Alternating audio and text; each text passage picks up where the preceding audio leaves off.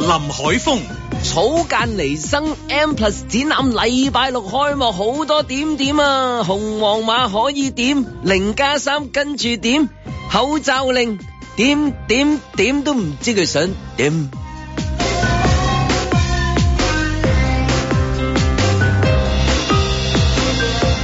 阮子健、維園年宵攤位最高五點六萬，吓五點六萬咋？以前成百萬嘅喎，唉，都係唔好講以前啊！盧覓雪。有報章點名批評七本公共圖書館圖書內容針對內地建制政黨、警察同埋國民教育等等，四日之後就全線下架啦。不愧為指導思想報章啊吓，買乜開乜，想贏嘅跟啊！嬉笑怒罵，與時並舉，在晴朗的一天出發。本節目只反映節目主持人及個別參與人士嘅個人意見。咁啊，係咯，咪就係講到咁樣樣咯，係咯，我都係問 Michelle 有陣時嚇，即係啲嘢好唔好食啊咁樣嚇，Michelle 好食，咁我就去食嚇， 即係睇下睇下啲睇下啲口碑啊，係嘛，信得過啲口碑啊，阮之健嗰啲我都係問佢有陣時啲書好唔好睇啊，即係咁樣樣，佢話好睇，咁我又又又會即係叫佢幫我買本咁樣，我都叫佢幫我買好多書添，真係。都係喎，係喎，係係啊，算係咁啦，一兩本啊都幫你揾到翻嚟。喂我有兩本書仲想買，睇下可唔可以幫我有買？好啊佢自己經過嗰啲嗰啲書局，佢有嗰啲咩啊 V I P 噶嘛？啊梗係啦，呢啲都冇。 係啊，冇冇，因為頭先啊，今日阿張文琴晚去睇戲，戲咧又唔好講邊出啦咁樣樣，咁我跟住咧就就就問佢我話點啊咁樣，哇哦哦哦哦冇瞓喎咁樣樣。咁跟住就我話哇，咁係一件事咯，真係唔一件係事講喎少係喎啊。我哋通常睇嗰啲即係譬如誒食評啊、影評啊，都有啲大概嘅一啲嘅有啲水分嘅有啲乜 乜唔係係即係有可能係即係我意思話誒，大概嗰啲食評啊、影評啊，唔知係正評咩都好啊咁樣。佢哋有陣時會都係揾一啲即係誒誒誒業界嘅代表人士㗎嘛係嚇，即係講一啲好具即係呢一個前瞻性啊嘅一嗯啲形容啊嘛，譬如誒咩咩結構緊湊啊 哦，構圖精美啊咁樣樣，即係你好專業嘅用詞去話俾你聽佢點樣欣賞個作品咁。咁當然啦，好似 Michelle 話齋，有陣時都有啲水分喺裏面 㗎。咁咁你都要知道佢佢即係有陣時你都俾嗰啲嘢即係誒帶咗去㗎嘛。咁你去到嘅時候幫襯發覺，唱都唔嗯哎呀係講到咁中勁伏係啦，中伏又話結構啊、後現代主義 啊係啊嗰啲啊，近係年啊近年難得一見啊，即係啊係即係必看啊呢啲。遲啲係百年一係遇咯啊，千年一遇啊。係咯，係一千年一遇啊，嗰啲咁樣樣，尤其是當你即係嗰啲口碑去到咁咁誇張嘅時候，你真係都會擔心係真係咁勁定係定係定係點嘅先。咁但係啊有一種叫做咧，即係唔係咩堅尼數咩指標啊，就係呢個張部長指標啊，就係佢唔瞓咯嘛，就係佢冇瞓啊好好簡單，咩點解咧？張文係好勁嘅，張文咧就係佢佢咩都瞓到嘅，真係。哦，係即係喎，大部分咧，譬如佢睇 show 嗰啲咧，佢一坐低咧冇耐 咧，佢就咁樣噶啦， 佢真係冇面俾佢 真係。咁但係佢都代表咗某一種㗎，真係。即係我意思，可能佢係誒早更啦，咁誒、呃就誒飯氣攻心啦，主要係。係係係係係啊，係容易喺夜晚嘅時候，即係話去欣賞，無論係一啲誒誒節目又好啊，咩都好容易瞓覺。佢係幾時瞓覺㗎？咁 但係如果 Jerman 都唔瞓嘅話，係一件一件事咯喎。仲要追實唔咗係啊係講笑喎，啊即係佢唔瞓，佢跟住然之後唔瞓，我仲追問佢係咪睇晒？睇晒咁嗱，戲名我唔講邊出啦，即係費事啦，係咪先？太敏感啊呢啲嘢。誒，你唔好講啊唔係真係唔好講真係唔好啦，講真係唔好嗰套啊嘛，嗰套嗱嗰套嗱，咧我我我睇講兩個字，正義。誒，我唔知下邊嗰句，哎唔使講我咧就睇報紙，我睇報紙啊，睇啊評論我睇唔少呢啲嘢啦，係啦係咪係啦係？啦咁嗰啲人咧，哇！我唔知啊，個個都壓重住，全部 all in 就話年度最佳電影係啊嚇，跟住嚟緊嘅咩嘢獎項係都啊，應該等等橫數， 啊係啦，即我係咧呢我啲自己啊見到啊，我都覺得係咪咁誇張啊？係咧啊呢啲即係咁樣水分我嚟啊我都要入去睇一睇咁到底係咩事？係啊個戲名就唔好講啦，係戲名唔好 講啦，真係唔好講，不嬲不嬲唔講你知道。但係即係我意思，人咧其中一個咧，就會將就係張文呢啲啊嗯泛氣攻心嗰啲代表咧，你真係如果佢睇嗰樣嘢，佢唔瞓或者佢有興趣咧，都係一種指標嚟嘅。但係咧。誒業界係唔會請呢啲人講嘅，嗯即係佢唔會登呢個喺嗰啲 Facebook 嗰度啊，或者喺個報報紙 at 嗰度寫住就係時時恰着嘅飯氣攻心張文張先 生話話冇瞓覺喎。佢應該從此要寫呢個叫影評，係，就但嗯係係用我一覺個得叫做唔黑眼瞓指數。呢啲係好實在嘅，即係俾我感覺到係係係一個指標。嗯即係你譬如你睇嘅嗰啲咩誒嗰啲咩咩誒誒誒豪宅單位啊，自從搬咗入嚟之後，我老婆成個跳起啊！即係嗰啲咧，係啊呢 啲即係你一讀睇就知書道考試一百分，係啊，即係嗯喂有係啲係有好啲 direct，係係咯，就係你唔會 question 佢咯，咁係要要要要去望下咯，即係咁。嗱，因為阿張文嘅嗰啲嗰啲即係習性，我哋都知。係啦張仲文嘅要部習戲性係好特殊，一係特殊地長，係係即係如果用港產片嚟計咧，係佢係一百三十四分鐘，係我特登要望一望佢係係一啊百三三係，sorry 有講少咗幾分鐘，有一百三有十七啊。有長有侵係。有有有好多對白，係好多對白好多好多對白挑。戰一個泛氣攻心嘅人嘅極限，咪就係咯根本係你又好容易瞓嘅呢啲係啊嘢，長啦，食完飯多嘢講啦，多對白啱啱啦，係啦啲畫面同啊，埋又又殺殺殺殺人又殺人啦嗱戲我唔三講級片邊嚟㗎出嗱嗱即係戲我係唔係唔好唔好講啦唔係我唔係想講出戲，唔係唔想係唔講係，我哋都張唔文係想講嗰出戲唔係啊我。想講張明嗰個指標啊，真係係啊想講呢樣嘢。因為點解？譬如佢講一句話話話冇瞓，我覺得啊恭喜，即係我恭喜一啲誒誒作品，即係恭喜人哋，係啊應該係咁講。譬如我聽過講，我其實想講好多次㗎啦，即係唔係喺呢度，即係話電台翻工啊，跟住幫人賣廣告啊，更加再賣廣告，佢都攞廣告啊。我真係覺得發菜生活廣告真係好好啊，真心覺得好好。佢阿係哦黃近期生好勁啊咁多個廣告當中咧，即係佢即係啊黃生係演繹得好好係，啊即係演繹嘅我問題 其實我自己都有啲頭髮嘅 OK 嘅，但我都冇諗住 幫襯。但我真係有諗過，即係頭先先講，你可唔可以同阿阿陳大師講，叫 佢叫搵阿黃生係嘛叫阿黃生，唔係啊，佢嗰種演繹好自然，你一聽係你會信，佢冇即係嚟，就算有稿都好啊。但係我覺得佢真係令我一聽嘅時候好啱數，而係即係我唔係其實我我我講咗我唔會有着數啊係啊係啊同埋你又唔識佢啲你又唔需要嘅，我又唔需要啊，仲有千祈唔好送俾我好多添係咪啊千祈唔好送，咪突唔出係全好難講 㗎。 但係即係譬如佢又係嗰種就係好似張文嗰啲咯，佢冇乜點樣誒包裝或者設計，冇人話叫張文講一句就話喂。結結咩結構 緊湊嘅，張文冇講，好簡單講冇份啫嘛，係咯冇份你好勁㗎啦。咁好似啊嗰個誒啊黃生嗰個好 direct 講咗啊，嗯係係老土㗎啦，即係個係老土啊。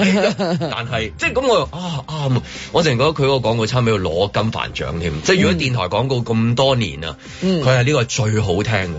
最好聽嘅真係最好聽。因為佢係真人啊，真人去講呢樣嘢，所以有陣時一定要有用家講一啲佢出嚟之後第一個感覺嘅嘢，咁呢個就係帶入今朝早嘅主題啦，因為講好耐㗎啦，講嗰啲波點，你哋兩個去咗啦，係係咪？啊即係我我就講完啦，差唔多咁啊，跟住因為因為陣間又可以講下，依家又講下，喂，先講件 T 恤先好唔好係啊，佢佢已經着一件啊緊身 T，係咪你同阿阮之前都有去到？我有同一時間去齊嘅同係一齊佢嘅約埋一齊咁有冇誒人肉誒呢一個誒聲音伴行啊？有冇啊？我哦，冇有咪有個有人導航嘅，有個導誒賞策員展人。哦有策展人咧就誒一不斷就係啦介係啦係啦好紹，啊好有啊中文版有英文版。因為頭先啊張文都見到佢話佢佢又見到個南瓜，佢話哇二 百四十蚊睇南瓜，街市好多喎咁樣。咁跟另外嗰個係話吊啲碎布喺度，咁你屋村都見到喎。嗰 啲有啲陳太啊，嗱，即係有啲嘢就係咁噶啦。藝電影啊，我識條鐵，係藝術嘅嘢我都係識條鐵嘅啫。其實就係係咁啊就要問下啲用家有冇瞓到啊？出嚟之後有冇話趕住走 啊？即係嗰啲咯，咁樣。誒，你先啦，你連衫都着喂，埋啊你啦哦你。件衫誒自己揞㗎，係啊，咁啊，即係專因登為買細碼啦，唔係喎，咩係啫？我買大碼嚟嘅喎。胸大得就咁咁佢冇加大喎，好似好少見到加大喎。係咩？啊咁我咁一就九四五 to now 嗰度根本就係話賺到賺到啊咁咪冇辦法啦，賺到變形係咯咯，呢排個胸大咗，啊真係我胸大咗，啊都配合喎，嚇同阿阿草間嗰啲波嗯嗰啲波點唔。係即係佢波波以外，佢個同即係個身體都係其中一個佢嘅好重點嚟㗎嘛。啊！呢樣佢嘢其其中一個畫布，嗯 畫布係啦，畫布係啊哦喂呢件好嘢喎，呢件。呢件都幾得意啊！我見到佢咁，所以咧就買嚟試下。咁但係我就喂覺佢得佢佢有冇另外嗰個係嗰啲點點嘅 T 恤有冇啊？哦誒冇。冇啊！誒咁得意嘅，冇點點係咪 T 恤點點係咪嗯今次其實唔係咪即係算好多係係係即係佢即係擁有咗，係咪唔可以立亂？哦都唔係又唔係，咁你你問題係你誒 M Plus 攞唔攞呢一樣嘢嚟做設計啫哦嘛我以我以為即係呢一個點點會係最好賣嘅。唔係，我見佢好嗱，我好話嘢俾你聽好嘢我話俾你我聽哋嗱，我即哋係你我哋講買自己話俾嘢，啊我聽講買嘢，我哋調翻轉嚟買嘢行。我係最叻，你倒我翻哋轉調翻轉行，一係出啊我買哋去到個賣紀念品嘅地方先。係啊係係啦啊，我哋其係啊實最本來最終站係紀念品係啦，嗯嗰度所有嘅，但係而家我先行紀念品我哋去度。咗紀念品度先。咁我唔係我行完晒，我而家我先講紀念係係品賣係嘢，係好啦，我離譜啊，簡直！我而家睇中一啲嘢，我啊我誒呢、個誒誒誒幾多錢？因為佢嗯冇標誌喺度嘅。哦幾多錢？佢話唔好意思啊，小姐，嗱呢一個咧就譬如一千幾蚊，啊不過咧佢而家就冇現貨㗎啦，哦我哋已經賣晒。我吓，哦你哋都未開展嘅喎。其實佢係十二號，即係星期六先正式開哦已經預賣晒展啫嘛。其實我哋去嘅其實係係。預錢啊，仲要係我哋去都去得算早噶啦嘛，咁吓、嗯第我一批話咁滯㗎啦都。呃誒唔係第三批到啦，我我計翻數唔啦係，嗰啲飢餓營銷啊，定係嗰啲係嗰啲啊咩誒結構緊湊啊咁樣啊，佢梗係非睇不可啊，係冇，亦都係飢 餓營銷嘅 最，我放覺得飢餓咗營銷嘅放咗最飢餓嗰啲嘢嚟入係啦，咗嗰嚟啲。嗰啲基民啊入咗去先。放咗最肚餓，一陣基民入咗去先，咁咧咁好啦，佢就話啦，誒嗱呢塊嘢咧，其實我哋本來有十張，其實十張佢都覺得好多㗎啦啊，點知嘢已經賣晒，係賣晒。咁而家呢個地氈嚟嘅，圓形嘅地氈嚟嘅哇，咁好啦，咁而家佢話如果你想買，我冇問題㗎，你留低名啊成啦，咁我哋到時翻貨，我就叫你嚟啦啊咁同樣。埋唔唔平喎，仲要係。唔平嘅嗰張嘢成接近二千蚊嘅，一千九百八十嗰類啦。好啦，咁跟住咧我就話啊，我我我睇到呢對襪咁樣，啊唔好意思， 又賣晒，哎我話有冇咁多嘢賣晒啊咁樣。咁跟住咧，好啦，有個高層你呢個時候嚟同我打招呼咧，Michelle 你睇中啲咩？我話咦，我睇中我張地氈都賣晒啦，呢個襪又賣晒啦咁樣咯。佢話全香港全香港剩翻一個賣埋啦已經，但係我揾到第二個，係咪嗰 啲唔係唔係呢個就係呢條橋啊，唔係呢個誒你要呢個，佢同我講啊誒有一個客啱退唔咗係喎，即係佢同好多我呢啲啊講㗎佢，嘛哎呀，真係講你聽，我真係覺得我都好驚訝㗎。其實係佢話咧，我哋唔知之前一晚，好似係之前一晚咧，就有一個加拿嘅嘢啦，即係一啲呃誒好多人嚟啦咁樣。咁樣跟住咧就係嗯有一有一個客，有一個客單一張單，即係佢一個人買咗十萬蚊。我話嚇呢度啲嘢點可以買到十萬蚊？即係嗰啲幾產百品，即係幾百鎖匙蚊啊，一千扣啊係啊係，即係鎖匙杯啊扣 T-shirt 啊、杯杯啊、墊嗰啊啲杯墊啊、簿仔啊，係啦，嗰啲襪啊、遮雨遮嗯嗯，嗯最貴嗰個 item 啊，我見到應該係講緊二千蚊到嘅啫。係即係我印象中係嗰個大嗰個南瓜，啊都唔止嗯嗯嘅，嗯都有啲有啲暗暗砍嗰啲誒呃二三千嗰種，係係係啊而嗰種係嗰種佢最數一貴啊咪就數。 嗰個實體嗰個誒 cushion 咁樣嘅一個即係南瓜有個擺有個設。大客啦，總之兩千都係一次過十掃晒。萬喎，你要買好多個係喎係先得咯，即係要買晒呢啲咧買呢晒啲情況咧，如果遇到個咁好嘅客人咧，會唔會即係話有啲人會走出去？唉，唔好意思啊，我哋都係一人一個嘅，即係你知有陣時係希望每個人都擁哦係有係係多過話去一個人掃晒。係啊，掃晒㗎，咁即係喂，你都好多人都可以掃到啦。係咯嘛咁你揾下邊個嚟，求其咁啊，唔使做生意啦。第一係咯係咯已經係因為佢個目的都係一個宣傳啊嘛，而唔係即係話啊賺錢都係以。咁佢可能送客嘅，即係送禮嘅，即係係嗰啊一係嗱，我買晒即我係天當台拋送出嚟俾你咁哋樣 啊，費宵夜咁樣，大家高興咁 啊，即係一次過掃晒。咁啊，其他嗰啲咪好似即係個個變咗你咁樣咯嚇，唔係啊嘛，我都有啊啲驚訝啦，咁唔緊要，咁我都有嘢買嘅，你唔使係啊係驚。我我都買咗買咗幾千蚊唔係㗎。即係我意思話，睇完之後有少少去到嗰、個誒、呃、紀念品嗰個位度有少少失望，係係同嗰個行行博物館嗰個原意係有少少衝突咁樣。又唔係嗱，應講佢都話明會翻貨，我哦會返貨你咧留低誒姓名電話，我就會揾翻你㗎咁啦。咁啊，係因為佢都做好長噶嘛，係咪先？係啊，佢做半年你再返㗎，嚟 係啊，你再佢做返嚟半年係啊，㗎，成個最 show 係咯，係咁所以即係等翻貨啊，係嘛？等返貨咯咁再再去睇過咁樣。係咯，我會再睇過，因為點解咧？我琴日發現我自己影相影得唔夠多，啱啊！咁而家即係睇我戲哋啊，睇三次啊，咪就係咯睇梗係 show 要啊咁樣睇咯呢三四五次噶啦，呢再去啲啊係啊，因為我哋嘅受惠於嗰個防疫政策係咪 咁？可以去得邊啊所以其實零加三又好啊，口罩好啊啊，即係嗰啲紅黃係好噶，係咪？睇幾多次咁啊？轉頭再講啊！在晴朗的一天出發。自分は生命や自然も全部宇宙の中の水ために還元していきますそれで窓からね下に飛び降りたのね肉眼能看透現實，眼中各種角色幻覺，雖不堪花病態為創作精神，叫草間生命變八點八十。 My mother had outrageous disrespect for Kusama's interest in art. At some point, she would have to escape. Dear Miss O'Keefe, I'm only on the first step of a long, difficult life of being a painter. Will you kindly show me the way? 善為扭轉殿堂。要世界不安，只眼界不可名狀。私の病気をね、アートにね、転化させるの。 She was suffering from rejection of the art world.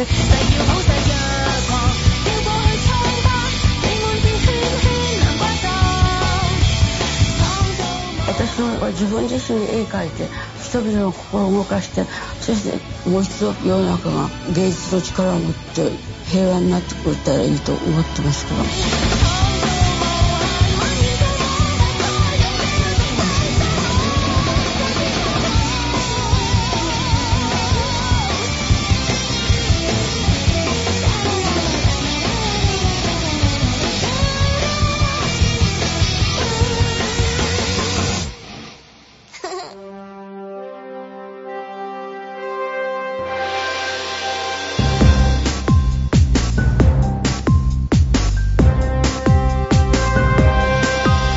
林海峰、阮子健、路觅雪，嬉笑怒罵，與時並舉，在晴朗的一天出發。咁啊，將會係有一個節目就係即係誒，如果你冇去咧，好似同朋友冇乜話題咁樣啦，係嘛？會即係係呢期係呢個譬係如電影咁樣，你坐埋 lunch time 咪講話誒邊個殺死佢嘅咁樣，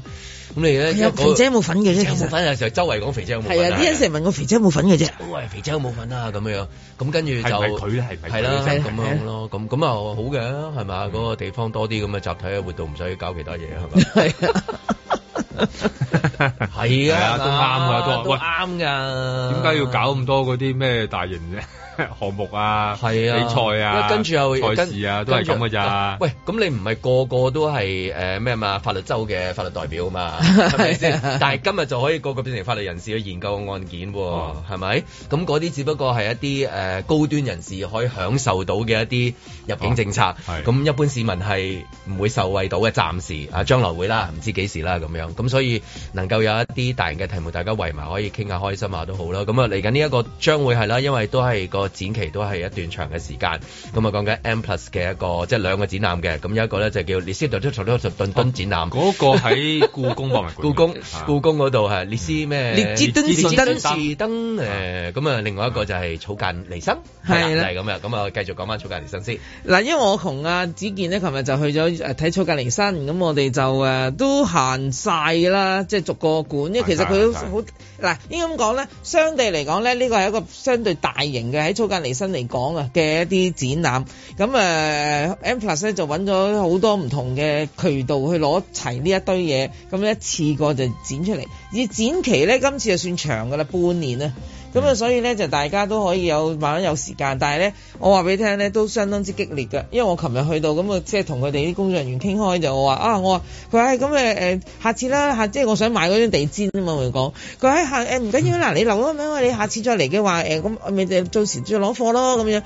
咁我就話我咁我好啊，如果下次嚟，佢哋要係要快㗎啦，呢、個月都爆晒㗎啦，呢、嗯個月佢都未開展，你、呢個月已經俾人 book 滿晒啦。係係係。咁所以你要 book 咧，已經可能要 book 十二月啊、一月啊，即係咁樣哦我以咯。為啲機位 book 晒添，唔係啊呢 一邊就係啲機位 book 到好爆，唔一係啊邊就係呢一個位都係 book 啦，到好爆呢。度爆到咧，我啊我我話覺得已好經勁啊！真係機位又 book 到好爆，戲院啲位又爆，係啦係咪演唱會啊，演唱會又即係咁樣爆誒係睇藝術展覽啊藝術又展爆覽又爆。哇！咁啊真係咁所以又好香港有 respect 㗎啦，真係嗱，你 respect 咗啊咁你咁睇呢度啊，香港 respect 喎，但係你行出街嗰啲鋪又呢度又又又山又嗰山個嗰度 又山，係哇！我哋真係割價求售啊，即係嗰啲咧係啊，係咯，真係兩個真係唔知幾係多啊，個世界。租金其實下跌七十 percent 啊，即我見係到話呢有啲人就都好開心，有啲人就好頭痛，嗯就係大概係呢個而家環境啦。其嗯實就冇得呃嘅，你真係見到噶嘛。係係啊咪，先同時發生嘅喎，好奇妙嘅喎呢一單嘢。咁我哋琴日我同阿阮子健一路睇展覽咧，我哋都好中意觀察周圍嘅嘢。其實咧，成個 M Plus 嗱，因為展館就係展館入邊啦，啊展館入邊嘅人流咧，琴日佢哋控制咗噶嘛，咁所以呢個我哋唔唔會太多人嘅，因為呢個係預展啫嘛，我哋係。但係我哋行，即係我哋喺一啲公共嘅地方，嗯褪返我哋出去啦褪翻出去。嗯你就見到多人到一個點咧，我哋去食飯，我哋喺埋嗰度食飯，其實我哋嗰陣時食飯都唔唔係中午嚟㗎啦，都已經其點零實應該係下人哋嘅下午茶餐嘅時間嚟都㗎。差唔多，我哋食完都三點幾四點嘅，係咯、即係總言之，所有嗰啲感覺就哇咁多人，好多人，即係總之就好多人咯。咁我就解釋啦，當然我哋個理解就係話，喂，有個咁靚嘅 M Plus，即係其實 M Plus 係好靚嘅。咁有啲地方唔使錢噶嘛，即係唔係個個展你都要啊錢啊即係嘅騰。騰入嚟就得啦。係啦，你肯行入去咧，你就好 hea 啊，好慢慢行啊。天氣又好好㗎，天氣好係咪好好陽光嘅？你幾次去西九啲天氣都好啊，發覺。我真係好彩 你 啊！想最影嘢嘅時候又好啊，係啊，好好彩啦，即係咁樣咯。咁所以我就覺得咧，即係一個好好嘅誒叫做誒去去 hea 香港人好中意 hea 睇個配套。冇錯啦。咁我哋望住個海濱喎，係啊我哋坐喺度食嘢，咪就望住個海個海濱又濱長喎又長，好係啊開心。咁所以好得意咧，又多嗱嗰個展覽咧，我我再提一次咧，即係我唔係幫佢賣廣告，而係佢即係好齊嘅。如果你即係對草間彌生有興趣咧，你就要去睇嘅。但係咧，如果你淨係諗住個南瓜咧，南瓜只係佔佢好細一部分，因為佢係某個時期嘅一個創作咁解嘅啫。即係你以以為好熟悉嘅南瓜咧，嚇其實就好少好嘅，少真係嘅好啫少嘅，因為佢係一個佢嘅其即中一個系列係啫嘛人生嘅一個展覽嘅綜合，所以佢係啦啊由由佢最初原初嘅一啲創作，嗱，好簡單啦。到到佢嗱，呢次嘅展覽個名係叫做一九四五 to now，一九四五到 to now 已經講緊幾多十年啦。幾我哋都未出世， 一九四五。因為咧，佢係一九二幾年嘅人嚟嘅，佢而家九十幾歲嘅，九十幾歲佢仲創作緊嘅。行到最尾，我哋仲睇到佢講而家二零二二年創作嘅一啲畫作都仲掛咗喺度，你自然覺得 amazing 啦，係嘛？咁所以呢個展咁你諗下，如果用幾十年去計條數，係好多唔同時期嘅作品。我自己最吸引我啦，我唯有講我自己咧，我最吸引我嘅就係一啲關於佢嘅展報。嗯即係可能我個行業嘅影響我啦。你又睇到哇，車原來啊阿婆阿婆咁勁嘅，原來嗰個年代都識得用嘩眾取寵呢呢呢招嚟嚟攻陷呢個紐約，因為嗱佢當時就去咗美國噶嘛，去美國去你去當學嘢見識好咁樣。佢九啊幾歲，而家講緊佢去嘅時候係講緊唔知幾多年前啊。咁跟住咧，你會見到咧，佢用佢嘅身體嚟做做畫布畫布。嗯話呢啲係好大膽，一個亞洲女士用身體做畫布，佢比 Yoko Ono 仲早仲前衛啊！如果好多人識 Yoko Ono 係因為哇呢呢、個誒誒約翰連儂個老婆啊，好勁，又藝術家又成，你真係望下佢先啦！阿婆當年所做嘅嘢真係叫做前衛到飛飛天啊咁有冇人着咗啲波點去即係可可佢，或者又即係譬如企喺個海濱嗰度向住個海除咗件衫， 剪到自己攞個兩個大南瓜出嚟啊！即係咁樣，有冇啲咁樣咧？我帶咗個啲藝術南刺激到大家我帶咗㗎嘛南瓜去，但係我琴日就唔記得着波點，我仲啊新笨啊。我應該琴日如果有波點嘅衫，應該着晒上去，因為我哋最終去到一個波點房影相。啊一個一個打卡嘅，因為佢打卡必去，我真係勸大家啦！如果你去入呢個展，你一定要去嗰嗯使唔使度。 book 啊㗎嗰個？嗰個唔使 book 嘅係你誒包埋嘅，排但幾係耐到啊排幾耐到啊時間好短暫㗎咋啊，每人限咗時間有嘅。限時我間。諗如果未來人多嘅話，應該最排得最耐有機一會，定係嗰啊因為打卡度，啫一嘛定係嗰度，因為嗰個係你好願意排行入去嘅。你如果都好 amazing，我哋行過都哇哇呢啊度即係嗰個係咪寫住係打卡房咁樣？冇寫住誒冇寫住，但係但係大家但係內心裏邊大家都有打卡兩個字，冇錯即刻 係啊啦，得一啊定要影呢度，一定要影。嗱，我琴日就話我啊怨自己影咗少嗯相哼，我喺嗰度影得最多咯啊，我都嫌唔夠啊。即係即係意思係嗰、個、呃、玻璃房嘅打卡嘅誒、呃受歡迎程度係高過出面南瓜，因為南瓜少啲係咪啊？嗱，佢有兩隻南瓜咧，就擺咗喺啲公共嘅地方，其實就任嗯任何人經過都可以影嗰啲㗎人啦已。經圍住咗㗎啦，係啦，嗰個已經好多人嗰啲人控住㗎啦圍，啊係啦，因為嗰個任影唔嬲嗯㗎嘛。但係呢個房咧就一定要買飛入場嘅人先可以入去嘅。 OK OK。但係佢好受歡迎啦，我肯定，因為咧我哋琴日去啦，咁佢都每佢都會同你講解，嗱每三個人一組，每三個人一組。啊 真係講落口水乾咯，係嗰啦，個人真係慘啊咁。跟 跟住嗱，每三個人一組係誒誒，每一組咧就分半鐘，分半鐘，三個人一嗯組，分半鐘咁樣。咁我同阿阮子健，因為琴日冇乜人嘅，我同阮子健兩個人一組啫，啊哇所以我哋都用咗分半鐘，即係多過人哋㗎係啦係。咁我哋咪可以任任企任性咁咪影一餐咯。係有冇影完之後冚我埋塊玻璃度啊？哦冇，即唔係係砰嘅差啲咁樣撞到係真係喂喎大佬你真係石堅先得㗎嘛？嗰啲李小龍先唔得係㗎嘛冇錯啊，佢就係吳嗰宇個。森啊， 即係嗰啲啊，先至佢喺龍 handle 到爭個龍鏡爭㗎嘛虎鬥嘅現場啊，係啦係咯就係 咁樣完全樣係啦嘅真係完全有一即係種有陣時波點波點啊，砰咁樣啊，唔知道喎。即係你諗下真係龍爭虎鬥加草間離生 喎，係 即係你你直情係覺得個胸口係爭幾條疤痕嘅，即係你因為嗰間房係不斷喺度好多鏡啊，好多好多好多波點啊後，但係真係三咁分鐘，我覺得太短。我意思唔係話真係影相。咩三分鐘啊，分喂半鐘 sorry sorry，啫。分半鐘，分半鐘太短啊啦。我如果睇呢一個咧，係真係當你念經咁入去咧，你係用長時間坐喺度，你先至會跳入到草間彌生到底個腦裡面係點樣樣。係啊，佢就係即係由幾啊一一九四五啊，一九四五啊，開始創作佢 To 開始創 now 作都係嘟嘟嘟嘟嘟嘟嘟嘟嘟嘟圈，即係咁多嘢。我哋就係打卡啫，即係真係路一路過啫。但係佢裏面，我估應該都係呢個係啊，因為佢自己本身佢嗰裡個面概就念，係咁樣樣啊佢嗰個概念就係無限啊嘛。係啊即係佢 infinity 啊佢係啊咁你同佢我影相講話個概念係無限喎，可唔可以影耐少少啊？你咁啊，我想同你講，呢個就係嗰個房嘅絕妙嘅地方。就係有限嘅。唔係，佢一定係有限唔係同埋低同埋極嗱極之短呢個促。係你又話有無限嘅藝術家喎，一一一分半鐘影唔到啊，Aden 啊，咁嗱，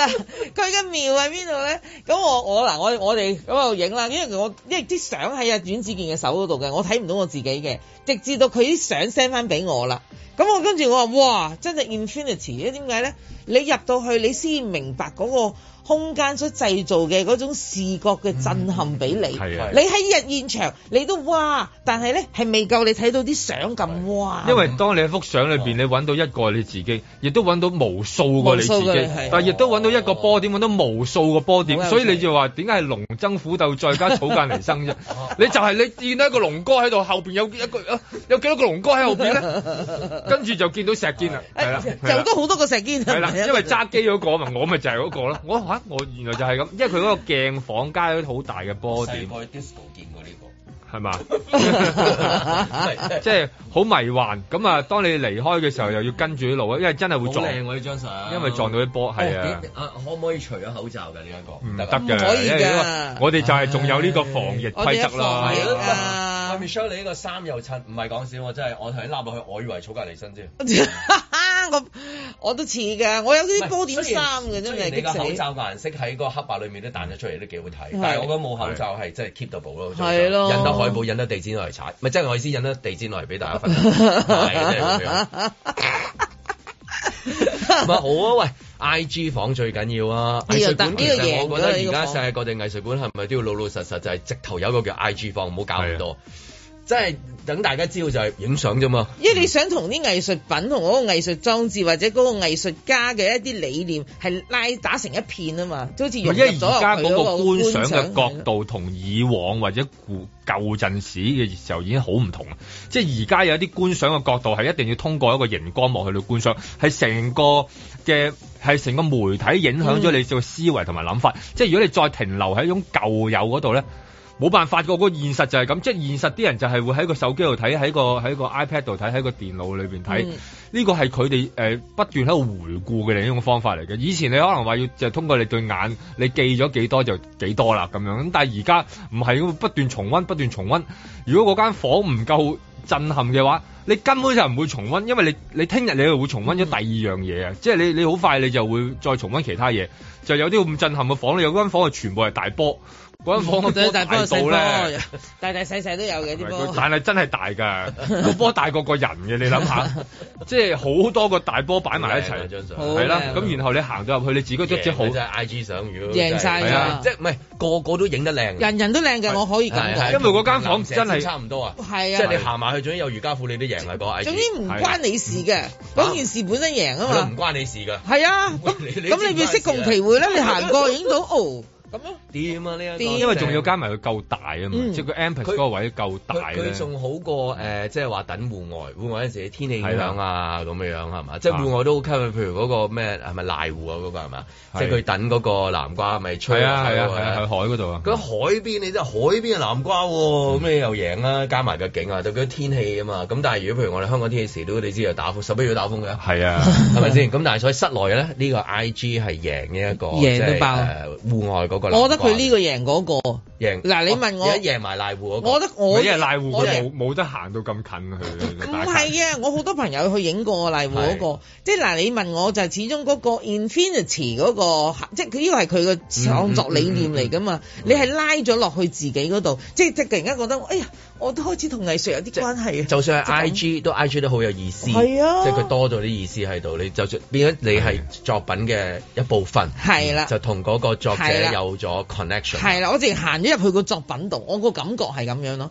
係啊，所以嗰、個嗰、個嗰、個巨型，再加埋佢嗰個地方夠大咧，嗯即係如果你好窄細咧，個空間感好你強完嗰全度係冇啊！佢嗰度因為佢可能有用四五層樓，即係一般大廈四五層樓嘅嗰個高度，去到擺咁巨型嘅即係誒、呃展覽，佢成個成個展廳都係咁。你突然間嗰種嗰種好奇幻嘅感覺，你就好似進入咗佢嗰個即係嗰種無限啊！成日都話佢嗰個無限之網嘅嗰個世界裏邊，咁咁咪好多人因為咁又無限啦，再加埋打卡啦，哇！ 啊呢個就係另外一個無限。係啦，就另一種無限，我覺得又係另一種嘅，即係值得去去去思考嘅一個狀不過嗯啲誒態。產品就有限，聽講話。啊，產品有限，就係 Michelle 留咗名 㗎啦，係留 咗，係啊， 遲啲通知你冇爭佢張地，遲啲撈係啦冇爭佢張地氈啊，圓形嘅嗰張 翻地翻頭氈。再講啲波點講咗一橛啫嘛，係咪？係啊，仲有啊，仲有好多嘢。在晴朗的一天出發。三萬六千蚊三千蚊。接住落嚟係北角攤位六十九號，底價係五千四百四十蚊。滿意滿意，因為舊年我哋都試過五萬七投咗一個角落位啦，係啦。即係相對呢、個呢、個價錢係平咗啦，有冇信心賺？我有嘅，梗係有啦， 有先係出嚟玩嘅。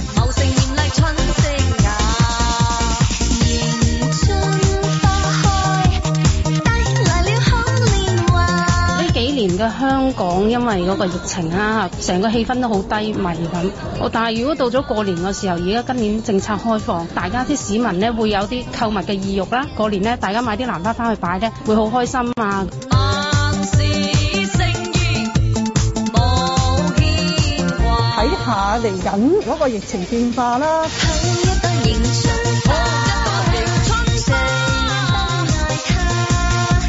即係如果真係唔好彩，好似上年咁樣樣個疫情變差嘅時候，咁都唔排除有呢個可能性。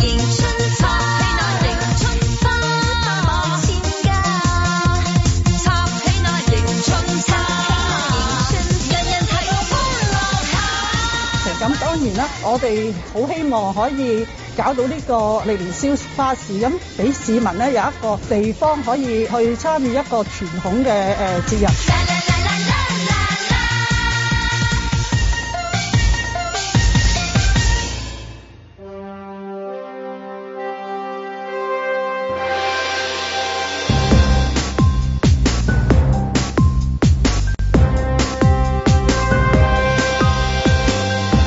林海峰，女商人被馬來西亞網絡情人騙財二千萬，哇！奇案啊，二千萬啊，有啲奇案啊，好辛苦先去到一千萬嘅咋。不過講到尾，最緊要都係劇本好。阮子健，又有騙案呃大學生廿幾萬啊！唉，我哋中學係咪要開個防騙課咧？考得高分先俾讀大學。路觅雪。年宵市場入場人數上限係三萬二，有檔販質疑點解七攬都搞得，賣乾貨就唔得。其實睇個數字就知道，參考咗七攬嘅入場人數，花市先至搞得成。今時今日，乜嘢都係有好過冇，再嘈連嗰少少都攞走埋唔俾你，你就喊都無謂啦，乖啦。嬉笑怒罵，與時並舉，在晴朗的一天出發。睇下佢會唔會即係啲波點爆到嘅地步咧？年宵市場突然間多咗幾個嗰啲產品，你知有啲複製品就證明嗰樣嘢係 hit 到去誒、呃女人街啊，係就係一種指標嚟㗎啦嘛。咁頭先聽過就係、年宵市場唔好講住啊，揾幾日再講啦。我繼續講埋嗰個波點先啦，好好講啊，因為因為藝術啲嘢真係好好傾嘅，有得欣賞，有係得即係係知識，又有最正 係傾到差唔多要打交咁滯係嘛？好真係為咗藝術嘅差唔多開多啊！真 係好似阿秋生做嗰個劇咁嘅樣啊，壓拉嗰個壓係啊，係壓壓壓拉壓二零嚇就係為咗一件藝術品啊，大家去討論，跟住然之後朋友冇得做咁樣各自表述 Anyway，咁啊，交啊到啊阮志健講啊，阮志健就除咗 T 恤之外，亦都係買咗佢嘅誒文字啦，文字版本啦，咁啊幾有趣，一一邊係訂咗地氈， 但係 Michelle 講嘅重點話，喂書真係文字嘅價價值係咪係點解真係點算啊？我琴我頭先佢喺呢本書我琴日買咁，我話幾多錢啊？佢誒睇唔到，我係唔唔使睇啦，肯定係最平㗎啦。 我話佢一個一個鎖匙扣啊，講真，我因為我買咗係講緊二百九十八蚊，我肯定呢本書咧就唔使二百九十八唔蚊使，唔使點都唔使。一定即係我哋買開書嘅知，大概呢本書咁你應咪該攞本一百九十時幾。扣咯，係啊我諗住黐喺心 口啊。護心鏡係嘛啊當？係 喂，咁啊又咁講喎，你夾住本草人生行嚟行去，我真係我真係會。唔係因為中我因為尋日就 中 佢喂大佬你嗱一個鎖匙扣啊掉喺袋，我睇唔到嘅。你自己開門見到啫，但你你加埋一屆書生係咪先嚇？阮之健嚇，誒醫啊生朋友揸住本咁嘅書，喂呢即刻本就係聽下佢點講。呢本書其實個名叫做《無限之網》，係佢自己嘅本身嘅一本誒、呃自半自傳式嘅一本一本書，即係由佢自己用佢嗰把口啦，或者佢佢即係筆錄啦，咁啊即係講翻佢成個創作嘅生涯出嚟。我覺得都係好睇，因為有時候你見到一個藝術家，佢經歷咗咁多年嘅人生裏邊咧，然後佢同埋我覺得誒唔係誒啊唔知點解唔係唔係華人咧。只要唔係華人咧，佢一寫出嚟咧，我諗講坦白度好高啊！即係唔知點解佢嗰個修飾程度咧，佢真係夠膽講嘅喎！即係咁，我剝衫咪剝衫咯，即係話我我點解要創作嗰啲誒誒洋具女孩啊？揾咁多揾咁多，即係當時嘅時候揾咁多誒、呃外國嘅模特兒誒、呃拍一啲裸體嘅相啊咁樣咁，即係佢好坦白咁講出咗佢對一啲禁忌嘅嘢嘅一啲諗法，而佢係冇誒一啲任何嘅修飾。我我覺得呢呢種其實係。即係呢一種坦白係完全冇理過誒、呃社會上面所謂嘅嗰、個、呃、政治正確啦，或者有一啲嘅道德枷鎖啦，佢係冇佢能夠衝破到。我覺得呢啲係好好勁，我覺得，尤其係咁嘅年紀喎。你而家諗翻起，其實嗰個年代係咁保守、咁咁收緊，而佢可以即係講翻嗰個年代佢自己嘅啲諗法。其實我覺得呢啲係係係特別嘅地方咯。所以有時有啲勁嘅地方喺呢度，唔係因為有啲好多修飾完好耐嘅，又講好多誒、呃又呃結構主義後結構後現代後殖民後反身東方東方反身反身反，跟住然後講完之後，你其實唔知佢講乜，佢佢佢完全冇，佢就係講咗佢自己嘅生平，佢講咗佢自己，我我點解會有呢一種咁樣嘅諗法？即係我對呢、個點解我對呢一啲嘅諗法會有咁執迷咁樣？即係點解無限呢樣嘢嗰個概念係點？即係點解所以佢反反覆覆話波點，反反覆覆佢由佢開始嘅畫裏邊就不斷反反覆覆地重複做同一個。嘅嘅嘢咁樣，咁佢咪講出咗佢嘅諗法出嚟咯。咁我覺得呢啲咪好咯，所以都其實幾好睇嘅。所以呢呢種係另一種嘅誒、呃、學習點樣去欣賞藝術品啦，啊因為唔唔係唔係好知啊嘛，有時行到埋去，究竟佢講乜嘅咧咁樣。咁誒誒，例如去到策展人去到介紹嘅時候，誒、呃、帶住一班人去到介紹，介紹到一半嘅時候，啲人都 散晒。你幫我啦，我兩個幫我拍啦，我又好啊！呢張好靚啊！咁跟住個策展人就喺度，即係即係誒，好、無限啊，對住另一種無限喺度講。都冇所謂啊，咁啊就係各取所需啊，梗係啦都係 OK 啊。咁咁同埋嗰個又一樣一一有趣嘅咧係咩咧？咁即係佢嘅誒過去，即係我試過一次喺日本就撞到佢一個展冇咁大嘅，我真係撞到佢，撞到佢添冇撞到個展啫。即係你唔知咁，你先有機會有得睇噶嘛？你咁咪你要睇乜嘢啫？即係咁咯。咁 anyway，我想講嘅係咩咧？今次咧，其實你去佢由佢早期嘅一直落嚟，即係唔同嘅階段嘅都有啊嘛。係啊。去到尾，我只覺得嗱，每一個藝術家好似即係似乎都係同一種路徑嘅，就係、咧一定係最初即係見山，哇！見山梗係是山啊啦、是山跟住見山又不是山，終極就見山都還是山啫，好啊！佢咧最尾咧嗱，你其其實佢開頭嗰啲色調啊成咧，其實相對唔係好好你你印象中嘅草隔離山咧就係、哇好繽紛色彩啦，譬如黃色藍誒、呃黃色同黑點嗰個南瓜，就算佢另一個係黑紅白嘅，即係你覺得佢色彩感喺佢嘅生活上面，佢自己永遠都染嗰個紅頭啊，即係嗰啲你會覺得佢好 colourful，其實唔係咁 colourful，慢慢慢慢好啦，咪咪去到二零二二最新嗰啲作品咧。哇！你突然間覺得返老還童，九十幾歲就似我睇方少麟嗰陣時佢嗰啲字畫，越畫越細個嘅嗰啲嘢，即好似畫年畫咁啊嘛！方少麟最後嗯佢你都直反璞歸真啊。係啦，你成覺得哇好犀利，即係所有人越尤其是佢越老咧，你越睇到佢嗰個長度咧，知佢 Benjamin Button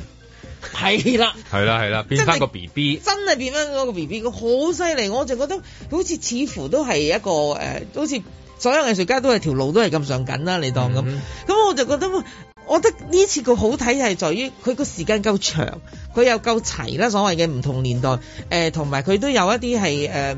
唔係淨係畫作噶嘛，佢有啲係嗰啲叫咩？雕塑啦雕塑啦啊，裝置藝術啦啊嗯裝啦，都都有嘅。咁、我就覺得係幾得意，即係得意喺呢度。哇！原來呢啲佢都有整整過嘅喎，原來嗯咁即係話呢個又咁，嗰、個又咁樣樣。咁我就覺得係啦，好 happy 嘅嗰、個路程。睇咁啊，人成哋嘅日一生睇啦，又同埋有個啊成個過程，今次嗰個展覽嗰個數佢嘅展品數量又多，咁你可以慢慢可以去到去到睇啦。咁就當然即係各取所需啦，即係可以慢慢去欣賞又有，中意去到誒、呃打卡又又有咁樣，咁啊嗰個工歡喜啊嘛，波點意粉啊，即係嗰啲有啊，有真係有意粉，有啊有啊有啊，波點辣 K 啊，有意粉啊，真係有意粉。意粉係個節目係展品嚟㗎。啊品嚟㗎因為而家而家呢個季節食南瓜係最好㗎啦，係啊 點煮都好食嘅，係咪先？係個展品嚟嘅有不過南南瓜意粉，呃其實開翻個南瓜宴都得㗎，其實係即係佢個博物館冇呢樣嘢，即係如果有嘅可可以啊咪整叫個嗰間南餐瓜廳供宴應。一啲南瓜菜式因為咯因為歡迎台嗰個啊台北嗰個故宮有呢一個嘅國寶宴咁嘛，你真係可以食到呢一個啊嘅肉白菜係白，食菜到嗰個肥豬肉，即係佢做咗一道東坡肉。趁翻嗰陣時係係啦，襯翻乾隆嘅嗰個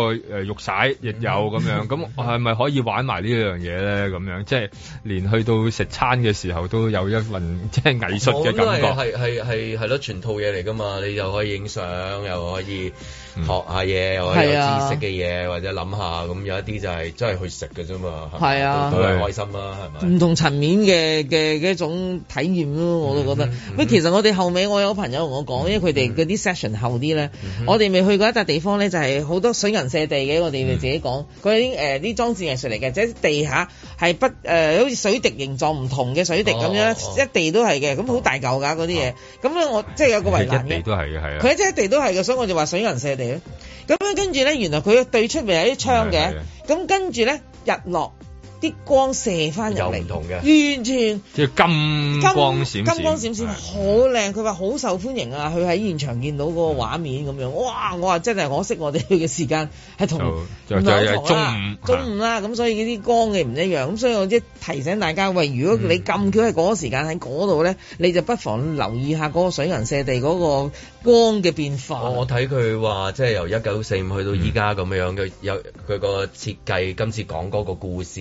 去到最尾係一個即係自我療愈嘅一個即係哦 message 係啊係咪？用個係展品嚟。即係好似 echo 翻依家我哋呢啲環境咁係咪？類似係咁啊。因為佢都經歷緊誒呃新冠肺炎影響噶嘛，即係即係咁講啊。咁我就覺得變咗佢即係同大家一樣喺個同呼同吸㗎，喺個世界上邊。咁所以佢佢而家臨尾嗰啲作品咧，全部都係誒咩向誒祈禱我的愛啊，每日都祈係禱啊向愛祈禱咁樣。有冇佢咁佢都講係話除口罩啊，即係咁佢樣。佢佢佢就佢佢一早期除罩㗎啦嘛，已 經。佢除好多，係啦除即係晒，係啦，除除晒啊晒啦。你識得佢，佢都揾你除展品度㗎。即係誒暗示，即係話零加零啊，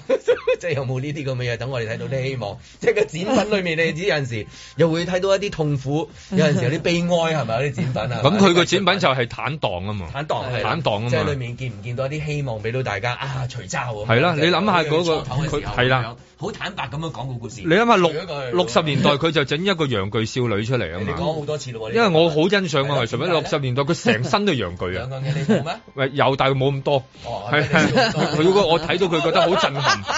哇哇點解可以咁即係咁衝擊？佢諗佢點解有咁樣嘅想像嘅嗰 咧個？展品對你衝擊最大就係呢一份。唔係因為佢啊同埋佢我聽你講咗兩次啦，同埋第三佢次我對已於經嗰、個即係嗰種嘅暗示啊係係係，即係誒現代佢然後擺咗喺誒好多佢自己嘅藝術品裏邊咧咁。呢個好簡單啫，你一個女仔，一個亞洲，唔係唔係唔係唔係唔係，我唔係我簡單嘅意思，我可以簡單講下， 我知道會解釋。講晒藝術咯，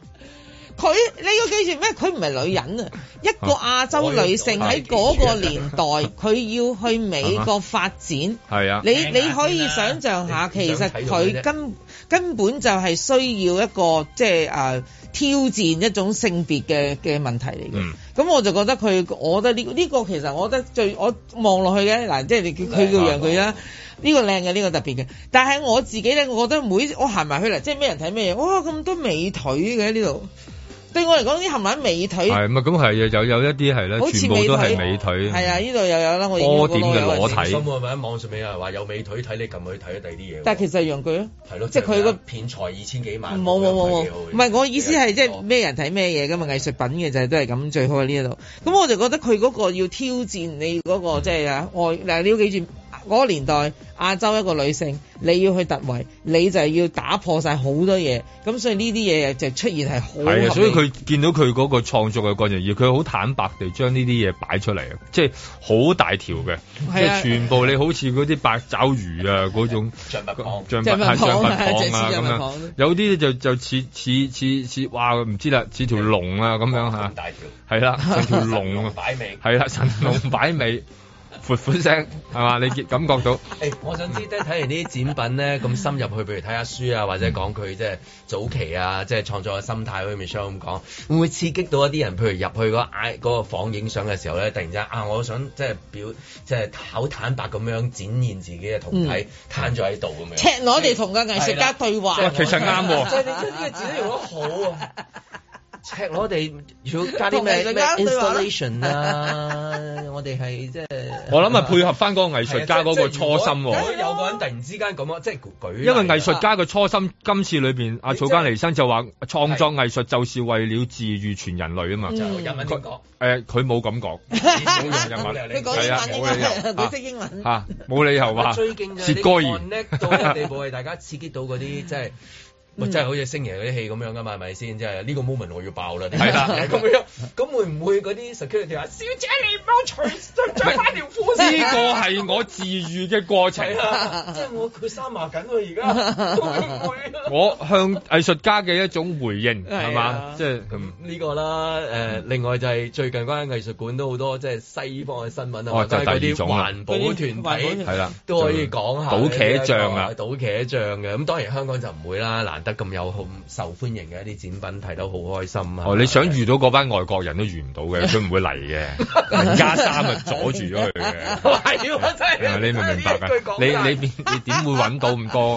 外國人啊？嗰單嘢咧，嗱，其實有好幾單發生過噶嘛，其中一單咧就已經判咗噶啦，咁就係誒喺潑嗰個誒誒戴珍珠耳環的女孩嗰個咧，咁有三個人嘅，就係一個咧係啦，嗰三個人入邊咧有兩個已經判咗刑，另一個咧就未判刑，因為佢都睇下點判咁解，就係要坐監兩個月嘅嗰班人，係係啊。即係呢啲事會唔會令到世界各地嘅展館？當然啦，你話齋，即係根本防疫政策佢都入唔到嚟啦。嗯咁樣跟世界各地嘅展館會唔會真係都提高警覺對於自己嘅藝術品？喂，嗰啲友仔又嚟搞借啲嘢喎，咁會唔會全部換晒？就係、誒、去深圳買咗一幅先咁 樣？因為佢哋都一定有誒、呃、後備㗎嘛，係有陣時唔係真係等真嘅喺度㗎嘛。如果幅幅都咁潑法啊，咁真係因為冇人冇人做 restore 㗎啦嘛嗯誒。你唔但係呢種呢種少啊，我意思係。呢種最慘就係咧，呢呢類行為一做得多咧，就令到個博物館一定會加重咗佢嗰種保安，而日影響咗嗰種觀賞。我記得有一年咧係嗰個呃唔係好多年都係咁樣嘅，有有一某某幾間藝術館咧係特別中意裝一啲警報器喺度嘅。你一行近咧就警報啦，你當你行近阿莫內個蓮花池咧，佢就跟住你見到高更喎、 係啦。褪車咁樣，跟住你望到畢加索話唔好令我難做啊，唔好要我難做啊，即係你你就就變咗咁啦。即係當其實可能同香港冇關係，但係當嗰啲話事人見到呢啲新聞嘅時候，佢就開始聯想會唔會有機會同香港有關係？呢一種可怕嘅聯想咧，即係係可能會咁影你又響咗誒我喎。又覺得我俾少資料大家，等大家就唔使咁緊張嘅。嗱，佢係頭先哦我哋講述嘅嗰啲名畫，就包括其實蒙娜麗莎啲微笑都舐嘅嘢㗎。誒、跟住你阿向日葵啦，誒、跟住誒、即係好幾幅誒、大嘢啦。全部都係有防彈玻璃嘅，咁所以咧，其實佢冇嚴格地嚴格地嘅咁講啦。我愛你為佢什係麼要有冇隔膜？佢係冇誒呃破我壞到愛你幅為什麼要有隔膜所？以咧，我意思係啲環保分子係揀嘢嚟落手嘅。咁如果你呢個佢真係會落到手咧，佢反而唔揀你嘅，因為佢佢咁佢坐十世監都唔得㗎啦。哦，即係賭到㗎。哎呀，冇啦。係 啦，係冇錯啊啦，係啦。啦，防彈玻璃兼且抹得過。啊係啦，OK，做得做得呢個落到手啦，係啦，所以我哋又唔使咁過濾嘅，佢哋識諗嘢嘅嗰啲環保分子係。啦我哋而家即係雖然好多人都去過好多唔同藝術館啦，咁呢啲大型嘅時候，始終吸引好多人去嘅時候，就會、就會我哋去就係話學行藝術館的誒、呃啊修養啊，係啊係啊係啊係自我修養係啊，到底係點樣樣啊？係呢個應該係應該係最大嘅一課添，應該係嘛？絕對係即係我意思，西九嘅今次呢一個 M Plus，如果有呢個題目，如果有咁嘅場數加埋咁嘅人數，可能係咁多次嘅一啲展覽，應該係佢都係票房冠軍我估我肯定呢個會成為票房冠軍，因為係咯佢個展期夠長，嚇係啦，咁同埋佢係啊波波夠大。即係譬如之前係啊我有都有好多好受歡迎嘅一啲展覽，無論但係佢短啊嘛 Pixar 或者係啦，即係咪佢呢啲場數冇咁多，咁即係就係多人去嘅時候，就大家就喺度學緊點樣去欣賞藝術品啊，係嘛？成件事係一種誒特別嘅學習着啊翻！褲啊，記住係啊。好好着誒拉返衫啊拉返拉返拉返好諗住坦蕩蕩啊，諗住啊。在晴朗的一天出發。你一揾到工作，我哋就即刻批你三年啦，唔使煩啦，又係吸引啦。為何一次仍是遲點起？咁你淨係打嗰本百科全書冇用啦。如果你除咗百科全書咧，仲好有一啲附帶嘅嘢，你又嚟賣百科全書，佢又嚟賣百科全書，啊，原來你有咁多其他嘢㗎，咁咪梗係吸引啦。為何一次針花盡心機？但求每個圖案讓我於月晚。我哋如果你係譬如二百五十萬，又或者你係誒百強大學，即時嚟㗎啦，通行證啊，唔使揾嘢做㗎，嚟到先去決定啦。咁呢個已經係吸引啦。自虐還是太自欺，雙手在暗自細微，死守亦暗示太我會覺得咧，管理俾人一個感覺咧，就係有上同下嘅分別。我管理嘅，咁但係咧，我希望咧就係團隊精神，大家一齊去解決問題啦。忍手讓故事結尾，似是而非。為何自動自覺早晚再想起你？所以我覺得咧，用治理咧係反映到呢一種概念。我唔係單單話，誒、前面有個問題你去處理啦。當佢處理唔到，我同佢一齊處理。慢慢地枯死。為何自問是但仿似在飾演你？當佢處理唔到，我同佢一齊處理。或者佢咁嘅處理方法，我覺得，咦，可能用另一個方法更好喎、沉迷於某種想悲。特首政策組咧，佢係可以係成個政府體系，我睇到誒有呢方面嘅暗湧喎、可以係冇邊界、冇限制咁樣去提醒我嘅。一個會救醒誰識的我？唔好淨係將嗰啲難處你去解決啦，推晒俾佢，共同承擔個責任啊咧。復燃白氣愛戀的最初。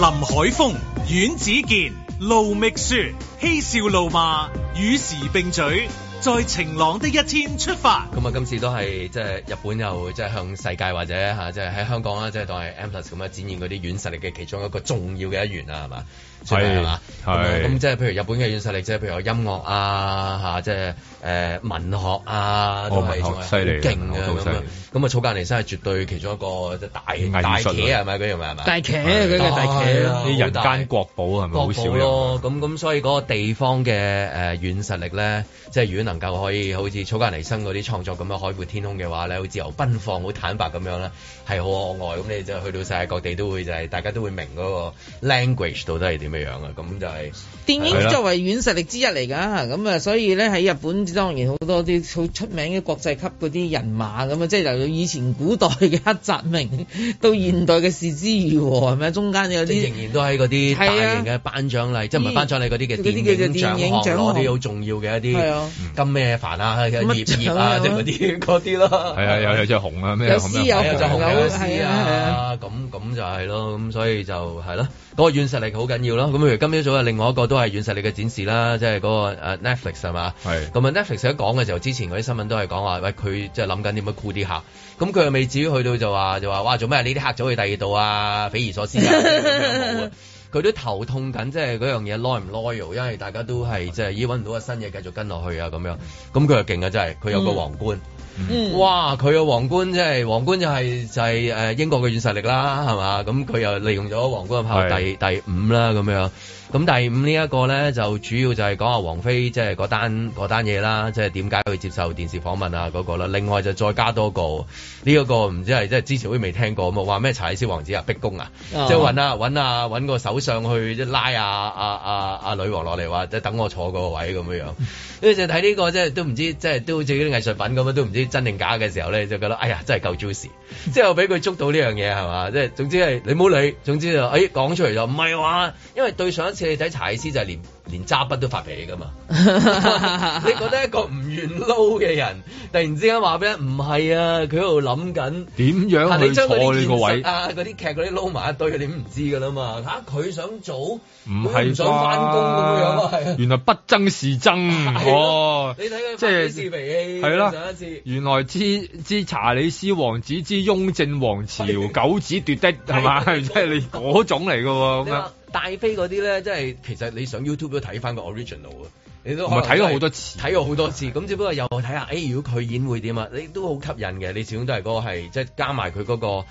誒巴黎嗰、個即係車混禍亂車禍，你嗯哇你呢啲你一講出嚟你實體㗎，係實體嘅喎，係咪先？咁但係佢又諗到唔知點樣作條橋，作到係連皇室都話喂你真係過分喎咁樣。咁我過唔過分好笑㗎嗱，其實一直都之前都做咗四季㗎嘛，咁啲人咧成日瞄住究竟啊，即係皇室嘅反應嘅。其實皇室從來唔會喺呢啲地方有真反應嘅，因為佢哋嗰啲創作自由係佢哋嘅嘅所謂自由啦嘛。咁最笑好笑嘅就係、即係坊間一直都有報道，啊英女王生前呢，一直都係皇冠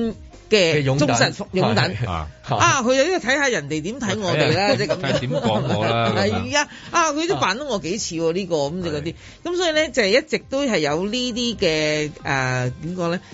報道咧，就關於佢哋對個劇嘅反應。嗯咁咁好啦，咁咁呢個皇冠一直都好受歡迎嘅。咁其實嗰啲班底都話晒俾你聽，喂，我哋冇得作嘅啲故事，大佬都咁其實咧，我哋都係根據翻我哋好多資料搜集。即係個框架啊咁上佢下㗎啦。嗯有框架嘅嗱，因為嗰啲事都發生過，你冇得講，即係冇得否認噶嘛，係咪嗯先？好啦，咁只不過點解入邊嗰啲 juicy 嘅部分係點形成咧？係嗯啦，點形成出嚟咧？你要記住，佢哋喺英國好得意嘅，佢好多皇室除誒嗰啲從業員啦。嗱、我咧就曾經做過阿奶媽，我做咗誒十五年咁樣。係啦佢哋做完奶媽之後有啊，呢有幾個皇帝都係飲我奶水大係啊，啊咁咧佢就會寫個回憶錄㗎係喎。啊，你的奶水叫做係 啊我的摸摸，我的摸摸你的奶水摸摸摸 摸， 咁可能有個咧就係做佢哋嘅，譬如誒誒嘅誒嘅馬房嘅啫，我係養馬嘅，啊養馬好危險即嘅，即係佢有好多唔同嘅人啊！我想講都係要服侍個皇室噶嘛，咁有個係廚師噶嘛。係嗱，最近有一個 case 咧就係一個誒阿英女王喺二戰期間咧，佢就學整車嘅。要學修理嗰啲車，即係要服務自己，服務嗰、個、誒即係英國。幾勁，車牌都唔考，係啊但係學但係我整車有我係一個我係一個汽車維修員，係冇錯啦佢真係汽車維修員係我係真係跌咗個士巴拿，係啦，我懷疑佢揸嗰個 rover 都係棍波添啊！我懷疑嗰年代未有自動波係㗎 啊係嘛，啊一定係棍波啱啊啱啊㗎。棍波嚟嘅。咁佢咧係啊揸嗱，棍仔最近勁咧嘅就係真係啊有一批嘢咧就出咗嚟嘅。咁呢一批嘢咧就係當年英咧女王收車技巧，就係同 啊啊就係啊教車師傅，你當阿師傅係啊，你嚟跟我學整車 嘛？呢本書李健寫嘅，唔係，佢係一啲圖片集。哦即係我以為我以為 即係皇室李健啊，喺加路連山道見到英女 王，跟住攞個激光喺前面我曾經你。指話係同我啊！最近唔係啊，我最近睇過個師傅啊，如果隔離英女王嘅，佢會問候埋英女王㗎， 入波啊！入入波 啊！英女王啊 你佢真係全家都問候晒個師傅。咁而家咧就係講乜嘢 咧？哎 英女王之輕型貨車嘛，誒係啦，冇錯啦。 juicy 喎。好 juicy 咪啊聽落佢賣乜嘢咧？佢佢咧就係賣一啲舊嘅誒相片同埋一啲信件同埋成，就牽涉到英女王當年曾經喺佢個部門下邊學整車，即係佢派到整嗰啲咩，整啲咩油啊，咩咩，即係嗰啲成日咩要捐車底啊捐車底，佢冇捐車底後佢喺後拍英女王，佢而家學嘅咁樣咁 即樣係咁衰啊特別啊喺車頭 蓋佢喺度整緊啫咁樣英女啦王。趴咗喺度，佢喺後面影。係啊佢喺側邊影，佢喺側邊影咁樣。我真係咁佢好多唔同時期，即係佢嗰時賣期相嗯唔同嘅一啲年代賣相，再加文字，有啲文字，甚至乎佢當年嘅嗰個車牌嘅一個 copy 咯，我諗係。再講下啲車咁樣啦。係啦，咁好啦，咁好睇喎。咁嗱，咁你諗下啦，英女王啊，知九啊幾歲先死，咁嗰個教車師傅而家先即係仲未死，我心諗冇可教車師傅能。有仔㗎嘛？冇錯啦，教車師傅死咗㗎啦，教教車車師傅師傅死咗㗎啦，佢已經留定寫定晒， 啊我呢批嘢只可以喺我誒喺英女王死咗之啊後，先至可以公諸於世。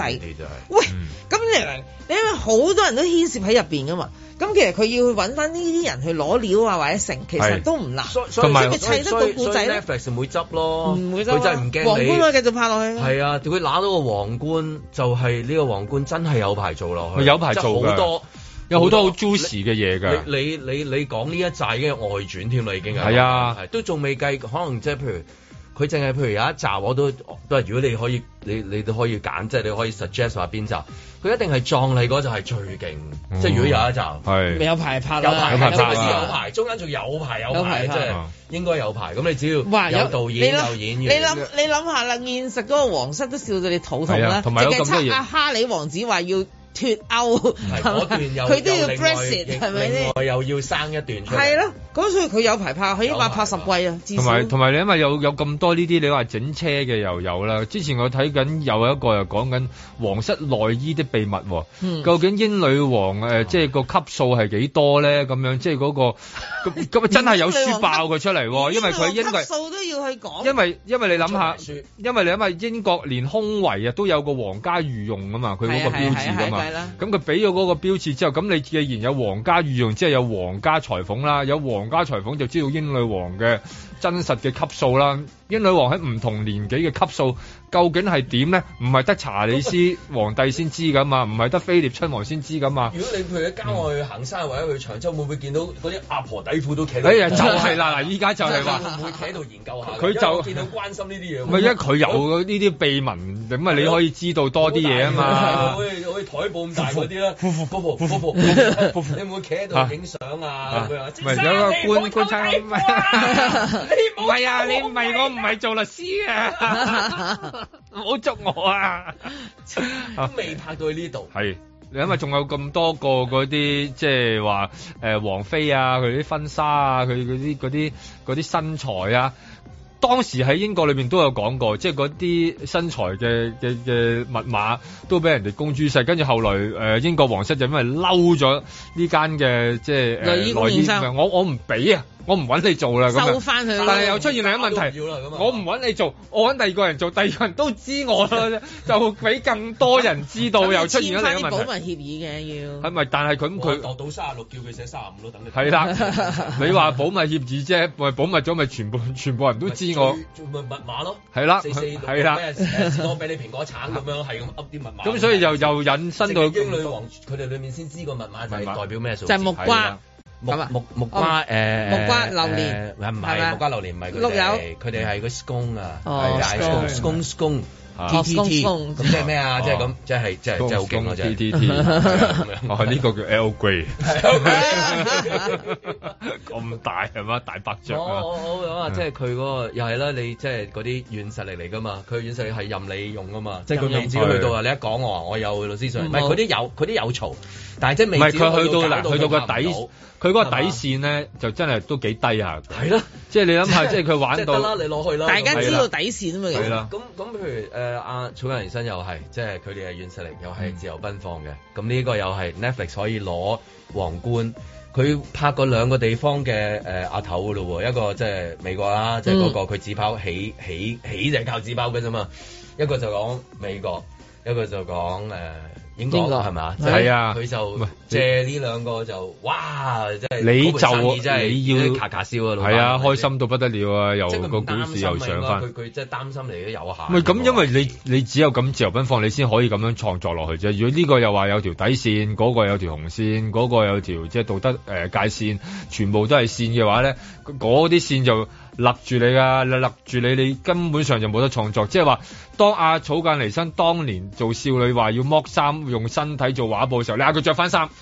當佢寫煙女王嘅時候，你你件 T 恤就唔會出現啦。係啦啊，今日冇展覽睇啦。佢着翻繼續用件 Michelle 和去到服個包翻實佢。就影相就去商場啲玻璃嗰度影。係啦，冇波點嘅。冇啦，咁佢成件事就唔會發生噶咯喎，即係當時俾呢啲枷鎖鎖咗嘅話，所有嘢咪就冇發生啦。當佢喺度諗緊，咦咁樣講會唔會影響咗啲人對於嗰個皇冠嘅睇法啊？都係唔好寫啦。咁跟住就冇皇冠啦，咁跟住就冇 Netflix 呢啲生意去到去到做啦。咁跟住啲人又會開始慢慢連佢都唔記得咗㗎喎。哦，所以我哋今日嘅即係中心思想咧，就係呢個叫自由啦，係啦，嗯誒唔可以誒扼殺創意啦，係啦，隨佢哋去設誒即係發展啦咁啊。 同美國嗰個情況都一樣，即係依家爭取嗰個搖擺州啊，嗰、哦個搖擺州份啊，係翻翻去啊，係啊，即係而家都係仲爭緊，即係點緊，究竟仲有嗰、個啲搖擺州份你係擺咗啊？今日你都好關心啲搖擺州啊，咩少女話你啊？少女的陽具啊係係陽具的少女係啦，滿腦子都充滿文學 啊！係成全部都係，哇！喺你唔好敲我，咩啊敲你，你哎呀滿！腦子都裝滿咗好多文學嘅墨水，嚇一滴滴咁樣滴落嚟。我依家爆噴發啦，噴發啦哎噴發啦，等我避開先 係喂呀，盧覓雪。日本老牌糖果生產商佐久間製果決定喺二零二三年一月二十號停業。佐久間受到其他廉價產品嘅競爭，加上近年嘅新型冠狀病毒肺炎疫情擴大，影響銷售同埋人手調配，以及原材料同埋能源價格上升影響，導致公司喺二零二一年九月結束嘅財政年度錄得一點五一億日元嘅赤字，最終決定喺明年初就停業，為超過一百一十四年嘅歷史畫上句號。如果你冇印象佐久間嘅水果糖係點嘅，唔肯定自己有冇食過，咁你有冇睇過以二戰末期為題材，吉卜力工作室製作嘅動畫《再見螢火蟲》啊？戲入面多次出現主角拎住該款用紅色金屬罐仔包裝嘅水果糖場面。佐久間之後仲推出咗復刻版，重現動畫內嘅包裝。呢隻糖係喺一九零八年面世嘅。當年係首次喺日本生產嘅水果糖，風靡當時嘅日本兒童。我童年係食英國糖果大嘅，朱古力係主角啦，各種各樣嘅朱古力產品都有，當然都有水果糖。好似我中意其中一種條裝嘅果汁橡皮糖，紅橙黃綠紫都有，我係獨愛紫色。偏偏一筒糖得嗰兩三粒係紫色，幾兄弟姊妹分一人都係分到嗰幾粒，又要撞正係紫色嘅話，都要有啲彩數啊！後來發現有一種全黑加侖子味嘅果汁軟糖，表面上仲有一粒粒嘅砂糖㗎，哇！食到呢一隻真係好滿足咯！果汁糖有橡皮有軟糖，自然就有硬糖啦，好多硬糖都仲要有一層糖霜包喺面，亦有逐粒獨立包裝嘅。不過最得我心嘅係一種條裝嘅水泡型果汁硬糖啊！嗰粒糖中間真係有個窿㗎，又係雜感果汁味。呢款糖嘅特色就係粒糖穿咗個窿，自然就食得快啲，亦都買得密啲啊！佢係咁多種硬糖入邊最夠膽放酸味嘅，於是乎每種味道都似翻原本嘅水果味咯。叫得自己做果汁糖，一定要似果汁先達到目的㗎嘛。年紀稍長先接觸到日本嘅糖果，哇！即刻驚為天人啦，尤其係佢哋嗰啲果汁軟糖啊，嗰種質感、口感、柔軟感，完全將西人嘅嗰啲揮低晒啊！座間狗嘅罐仔糖我冇食過㗎，食過嘅係另一個品牌睇住佢嚟打嘅版本，個罐就係咪扁扁平平嘅咯，一隻手拎得晒，有個蓋打開嘅，攞完之後就要閂翻埋，就係即係要扼翻實佢咯。佢就係嗰啲糖上面有一層糖霜咁嘅嘢咯，仲有啊，佢嗰啲糖喺個罐嗰度撞來撞去，個聲好好聽㗎。不過食唔到幾耐我就再冇食過啦。喂啊，就係三十四年前睇完《再見螢火蟲》之後，喊到我死死下，唔好話部戲唔敢再睇啊！我連見到呢一種包裝嘅糖，我都唔敢望擰開塊面啊！希望唔係我呢一類心靈極度脆弱嘅顧客造成咗佐久間嘅結業啦。如果一月尾去到東京都仲見到呢罐糖嘅話，咁我就會買翻一罐，當提醒自己戰爭有幾可怕，仲要紀念埋戲入面因為飢餓而死嘅妹妹節子啊！